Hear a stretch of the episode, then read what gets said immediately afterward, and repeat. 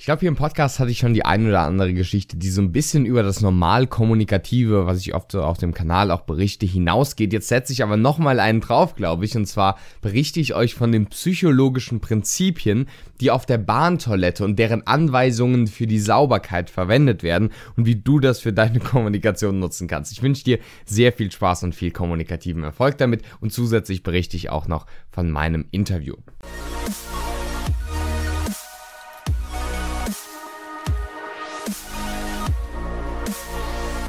Herzlich willkommen, Benedikt Held von der Redefabrik hier und ich freue mich sehr, dass du dabei bist hier bei einer neuen Folge des Redefabrik Podcasts. Hier am Freitag, bei dem, je nachdem, wo du in Deutschland gerade bist, die Wahrscheinlichkeit relativ groß ist, dass Fasching oder Karneval oder Fastnacht oder wie es auch immer bei dir heißen mag, relativ präsent ist. Dass die Wahrscheinlichkeit dafür hoch ist und tatsächlich auch ein Inhalt, ja, das gleiche Fest, mit verschiedenen Bezeichnungen, verschiedenen Frames, verschiedenen Framings.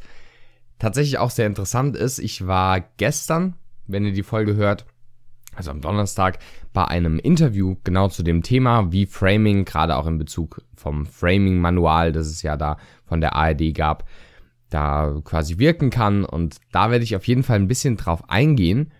Wie gesagt, auch auf die Bahntoilette.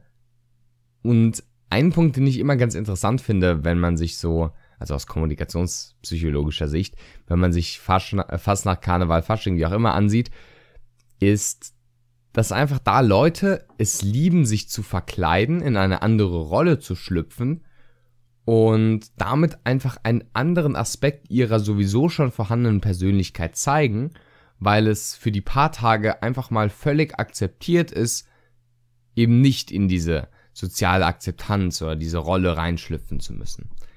Und ich glaube, es ist sehr sinnvoll, dass es gewisse soziale Regeln gibt, an die wir uns so ziemlich alle halten. Natürlich, dass es auch rechtliche Rahmengebungen oder generell halt Gesetze gibt. Allerdings glaube ich, dass viele der Grenzen auch in unserer Kommunikation oder wie wir uns ausdrücken, unser Charisma so ein bisschen behindern können und das aufgrund nicht vorhandener Grenzen in der Realität, sondern mentaler Grenzen, die du dir selbst setzt. Und aus diesen mentalen Grenzen kommen viele bei Fastnacht raus. Allerdings ist es ja nicht so, und aber das, weil es quasi so erlaubt ist durch das Fest. Aber ich glaube, einfach mal als Gedanke, dürfen wir uns auch des Öfteren mal sonst im Alltag erlauben, so ein bisschen aus der normalen sozialen Rolle rauszugehen, die sich die letzten Jahre oder Jahrzehnte vielleicht sogar schon bei uns so ein bisschen manifestiert hat da vielleicht einfach mal ein bisschen anderen Weg zu gehen. Nicht unbedingt natürlich es verkleidet oder irgendwie verstörend für andere, aber ich glaube, es tut sowohl der eigenen persönlichen Entwicklung als auch dem Umfeld und auch deinem Wohlbefinden oft ganz gut, vielleicht einfach mal in eine bisschen andere Rolle zu schlüpfen. Probier's gerne mal aus. Ich würde mich auf deine Rückmeldung freuen. Kannst gerne an podcast.redefabrik.net da mal eine E-Mail schreiben. Danke auch übrigens für die bisherigen Rückmeldungen. Das freut uns sehr, wenn es so gut bei euch ankommt. Und dann bin ich auf jeden Fall mit dem Zug losgefahren zum Interview und da war es so, ich meine, die Bahn war tatsächlich sogar anfangs pünktlich. Dann gab es aber einen Feuerwehreinsatz am Gleis, heißt keine Bahnverspätung wegen irgendwelchen komischen Störungen, sondern ein Feuerwehreinsatz am Gleis, weswegen die Bahn umgeleitet wurde nach Kassel, wo dann bei Kassel Wilhelmshöhe ich umgestiegen bin, um einen Zug zu nehmen, der dann ja nach Berlin, wo es für mich hinging, da schneller sein wird. Und war dann noch kurz dort in Kassel Wilhelmshöhe, dort am Bahnhof, bisschen rumgelaufen, noch einen Kaffee getrunken und bin dann da wollte den Kaffee gerade bezahlen oder beziehungsweise vor mir war eine Frau, die hat irgendwie ein Brot oder irgendwie so ein Gebäck, sage ich mal, bestellt. Dachte irgendwie, es würde maximal einen Euro kosten, hat den Euro auch hingelegt. Da hat die Verkäuferin gesagt, ja, kostet 1,20. Und bevor sie halt da groß rumgekramt hat, habe ich halt gerade 20 Cent hingelegt. Und ja, das quasi für sie übernommen. Dann ging es ja auch schnell, ich meine, ist ja auch äh, völlig egal.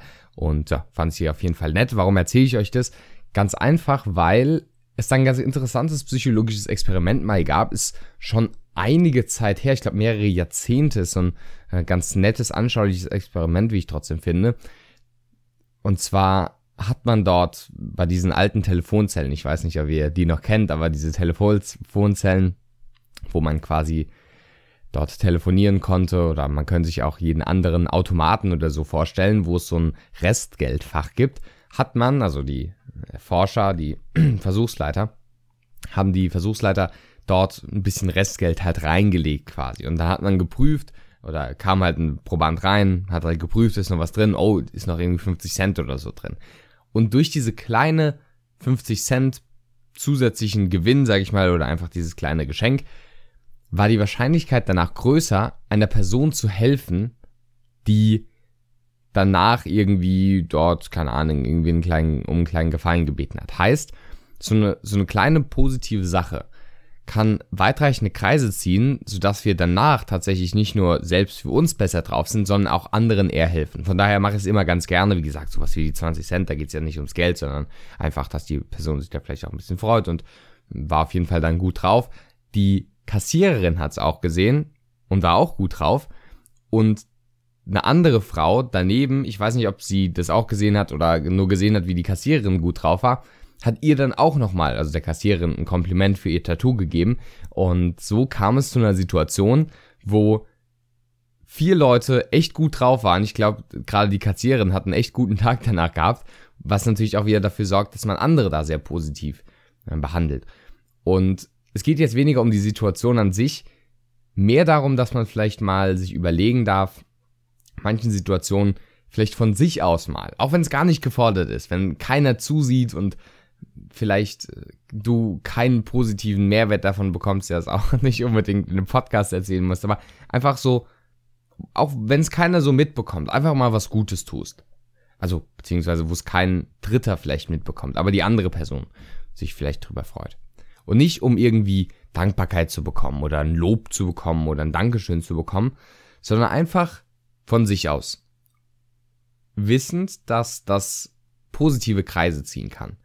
Und ich glaube, oder was mir da klar geworden ist, das war nämlich ganz lustig, ich äh, habe mich dann da hingesetzt und dachte so, ah, ich muss ja sowieso noch für den Podcast eine Folge aufnehmen. Ah ja, kann ich das auch erzählen, dass man da positiv andere Leute mit ähm, beeinflussen kann, wirklich in einer sehr positiven Art und Weise, indem man von sich aus was gibt, ohne was zurückzuerwarten.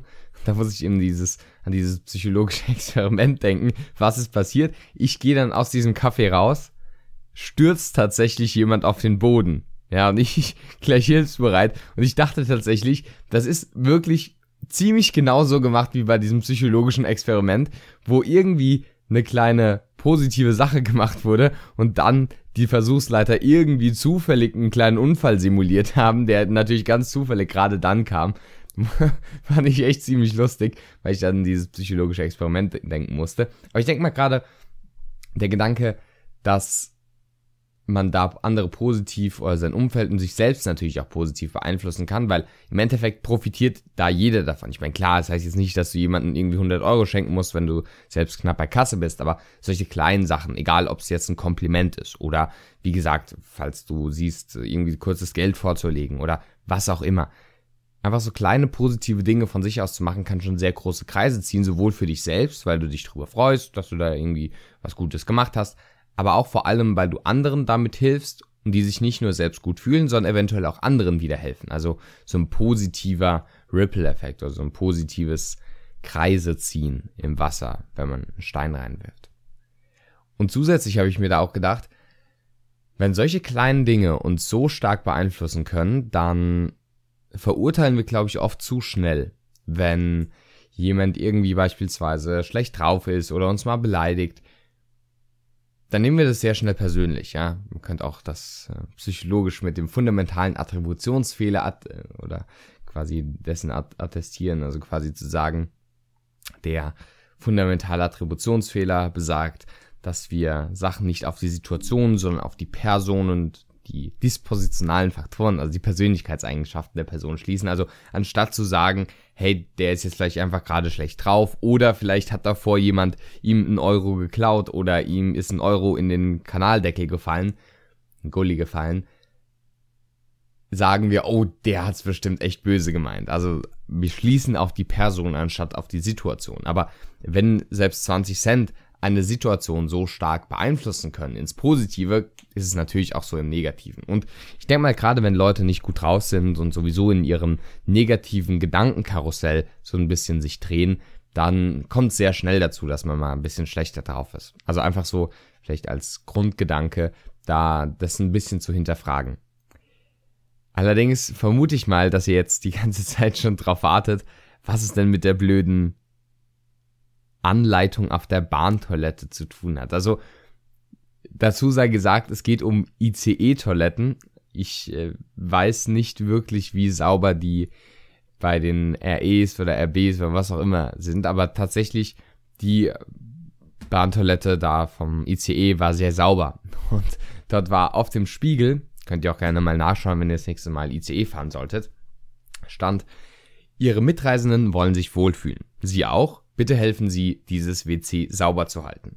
Und als Kommunikationstrainer, der wie gesagt seine Sache da sehr liebt und überall Kommunikation in verschiedensten Arten und Weisen sieht, muss ich da tatsächlich an mehrere psychologische Effekte denken, die sehr stark dazu beitragen können, dass das WC hier sauber gehalten wird. Weiß man natürlich nicht. Es kann natürlich auch sein, dass sowieso das da immer sauber gehalten wird oder dass es auch viele sehr dreckige ICE-Toiletten gibt. Allerdings war es da jetzt sehr sauber und es könnte auch an dieser positiven Manipulation durch Worte gelegen haben. Weiß man natürlich nicht, aber trotzdem finde ich es interessant, euch mal gleich drei psychologische Effekte in diesen drei kurzen Sätzen. Ihre Mitreisenden wollen sich wohl fühlen, Sie auch. Bitte helfen Sie mit, dieses WC sauber zu halten, welche da drin quasi verschachtelt sind oder verschachtelt sein könnten. Erstens die soziale Bewährtheit. Ihre Mitreisenden wollen sich wohlfühlen, Sie auch. Hier wird darauf gespielt, dass du wie die anderen bist, weil die Wahrscheinlichkeit, dass du dich auch wohlfühlen willst, ist ja übrigens so vage formuliert. Es geht ja gar nicht mehr darum, ähm, hier zu sagen, oh, ihre anderen Leute, die hier mitreisen, wollen eine saubere Toilette, sondern sie wollen sich wohlfühlen. Und wer will sich denn nicht wohlfühlen? Aber allein diese soziale Bewährtheit herzustellen, ist ein extrem wichtiger Punkt. Gibt es auch spannende Sachen im Buch von Chialdini, die Psychologie des Überzeugens zu, soziale Bewährtheit, wo es zum Beispiel heißt, dass gerade in Hotelketten es auch sehr effektiv sein kann, einfach zu schreiben, so und so viel Prozent ihrer ähm, ja, Room Neighbors wollte ich schon sagen, also Raumnachbarn, ähm, lassen das so hängen, dass die benutzten ähm, Handtücher nochmal verwendet werden können und eben nicht neu gewaschen werden können. Und das hat einen extrem großen Effekt, obwohl es nur so ein kleiner Satz ist. Glaubt man tatsächlich fast gar nicht. Und diese soziale Bewerter, die wird hier halt auch aktiviert. Also es wird erstmal der Frame aufgespannt, dass es eben nicht nur um dich geht. Also hey, du äh, komischer Reisender, mach doch jetzt hier mal einfach die Toilette schön sauber, sondern ihre Mitreisenden wollen sich, ihre Mitreisenden wollen sich wohlfühlen und hier wird einfach der Frame geöffnet, dass hier einfach mehr ist als nur du. Und dann auch sehr spannend finde ich Eigeninteresse zu nennen. Ihre Mitreisenden wollen sich wohlfühlen, sie auch. Na natürlich, also so ziemlich jeder will sich wohlfühlen, egal was das jetzt bedeutet, ob ja, ob jetzt mein Wohlbefinden von der Bahnhofstoilette abhängt, ist natürlich auch wieder eine andere Sache, aber da wird vor allem aufs Eigeninteresse gespielt, auch gepaart mit der sozialen Bewährtheit sehr schlau, weil Eigeninteresse ist etwas, wovon wir uns natürlich extrem stark überzeugen lassen. Und das würde ich auch immer empfehlen, wenn du jemanden überzeugen willst, auf Eigeninteresse zu spielen. Weil äh, die Person interessiert sich wahrscheinlich oft nicht so ganz dafür, was du jetzt genau willst, sondern natürlich, was sie genau will. Und das ist nicht unbedingt egoistisch, sondern das ist einfach, sag ich mal, ein gesunder menschlicher Trieb. Den kann man berücksichtigen. Genau wie hier auf der Bahnhofstoilette, wo gesagt wird, dass auch du dieses Bedürfnis nach Wohlbefinden hast und es jetzt nicht darum geht, dass du aufopfern für alle anderen jetzt die Toilette irgendwie säuberst, sondern dass du es im Endeffekt für dich machst. So im Sinne davon. Und ganz spannend auch das Yes-Set. Es gibt in, im Verkaufskontext diese Ja-Straße oder Yes-Set oder wie auch immer man es nennen möchte. Einfach, dass wenn ich sage, so angenommen, du hast jetzt Tom, sage ich jetzt einfach mal, dann würde ich sowas sagen wie, ah, du bist der Tom und du hörst gerade diesen Podcast und hörst meiner Stimme zu, bist vielleicht interessiert an Kommunikation und willst dich da ein bisschen weiter informieren. möchtest du dich denn in den Meisterkurs der Rhetorik eintragen? Dann ist es so eine sogenannte Ja-Straße, wo ich sage, wo also du quasi im Kopf mitdenkst, ich bin Tom, ja. Du hörst meine Stimme, ja. Du, verwendest, du, du verarbeitest meine Wörter, ja. Du interessierst dich für Kommunikation, ja. Willst du dich in den Meisterkurs eintragen? Ja. so quasi da in dem Sinne. Und wenn du halt sagst, ihre Mitreisenden wollen sich wohlfühlen, ja. Sie auch, ja. Bitte helfen Sie mit, dieses WC sauber zu halten. Ja, okay. Und das finde ich eigentlich eine ganz gute Sache, das hier für so einen positiven Zweck zu verwenden. Übrigens zum Meisterkurs der Rhetorik. Ich habe dir mal gerne hier verlinkt in den Show Notes oder in der Beschreibung dieses Podcasts, dieser Podcast-Folge, weil ich glaube gerade das zu wissen, also soll der Meisterkurs der Rhetorik ist, dass er 15 Stunden lang hat, ist und einfach unglaublich viel Wissen in verschiedensten Bereichen der Rhetorik hat. Also egal ob Körpersprache, ob Überzeugung, über die verschiedenen psychologischen Mechanismen hinter Rhetorik. Und auch wie du eine Rede halten kannst, wie du Rede vorbereiten kannst, wie du auch Lampenfieber eliminieren kannst und so weiter und so fort. Das sind einfach ganz wichtige Punkte. Und was ich vor allem auch so gut finde an dem Kurs, ist jetzt nicht, dass er du ihn nur dafür verwenden kannst, wofür er gemacht ist, also beispielsweise tatsächlich eine Rede vorzubereiten oder Lampenfieber zu reduzieren oder so, sondern du bekommst auch so ein gewisses Gespür generell dafür, Rhetorik im Alltag viel mehr zu sehen und du siehst es dann von dir aus schon in viel mehr Aspekten des Lebens. Kennst du vielleicht, wenn du die Redefabrik schon ein bisschen länger verfolgst? Aber ich denke mal, ähm, je mehr man sich da eingräbt, desto mehr kriegt man das dann auch mit und gerade durch den Meisterkurs der Rhetorik kriegst du so viel Wissen mit, dass du dieses Wissen im Alltag dann auch viel besser siehst. Also, falls du Interesse daran hast, ich verlinke dir gerne hier in den Show Notes, kannst du auf jeden Fall gerne reinschauen und dich eventuell eintragen, falls du interessiert bist an wirklich tiefgehendem Wissen zum Thema Kommunikation und Rhetorik. Also nochmal kurz gesagt, paar Punkte waren es ja dieses Mal. Einmal, geh mal vielleicht aus deiner sozialen Rolle raus. Du kannst jetzt erstmal Fastnacht, Karneval, Fasching, wie auch immer, als Vorwand nutzen, das zu machen und sich aber vielleicht auch mal langfristig zu überlegen, wie man so ein bisschen aus den bisher eingefahrenen oder von dir erwarteten Mustern rausgehen kannst. Dann im Kaffee mit kleinen positiven Dingen kannst du Situationen sehr positiv beeinflussen, sodass es positive Kreise zieht. Und zusätzlich kannst du psychologische Techniken wie soziale Bewährtheit, Eigeninteresse und das Yes-Set, wie auf der Bahnhofstoilette, tatsächlich für dich nutzen. Und wenn du da noch ein bisschen tiefer einsteigen möchtest, empfehle ich dir sehr den Meisterkurs der Rhetorik. Ich freue mich, dass du mit dabei warst bei dieser Folge des Redefabrik Podcasts. Wir freuen uns natürlich über dein Feedback und vielleicht sehen wir uns jetzt ja gleich im Meisterkurs der Rhetorik wieder. Ich wünsche dir noch einen schönen Tag und viel kommunikativen Erfolg.